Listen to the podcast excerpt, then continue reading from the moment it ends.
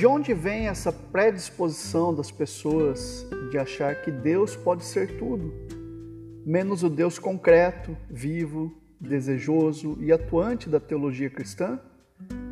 Acho que a razão é a seguinte: vamos imaginar um caramujo totalmente erudito, um verdadeiro guru entre os caramujos, que, em uma visão arrebatadora, consegue ver, ainda que de relance, o que é um ser humano. Na tentativa de transmitir suas visões aos seus discípulos, os quais já têm seus próprios conceitos sobre o assunto, ainda que menos informados do que ele, ele terá de usar muitas negações. Terá de lhes dizer que nenhum ser humano vive em uma concha, que não vive como um molusco grudado em uma pedra, que não vive rodeado de água e etc. E os discípulos que tiverem alguma visão certamente acabarão captando a ideia do que seja o ser humano.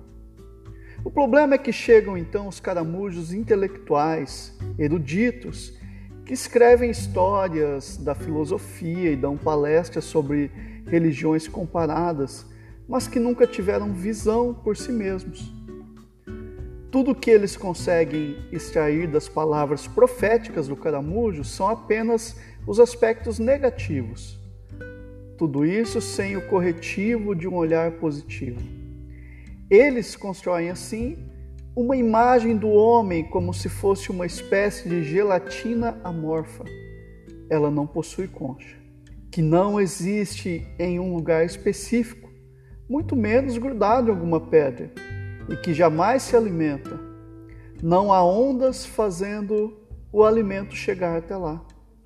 E, fiéis à sua reverência tradicional pelo homem, eles concluem que ser uma gelatina subnutrida que vive num vácuo sem dimensões seja o modo supremo da existência.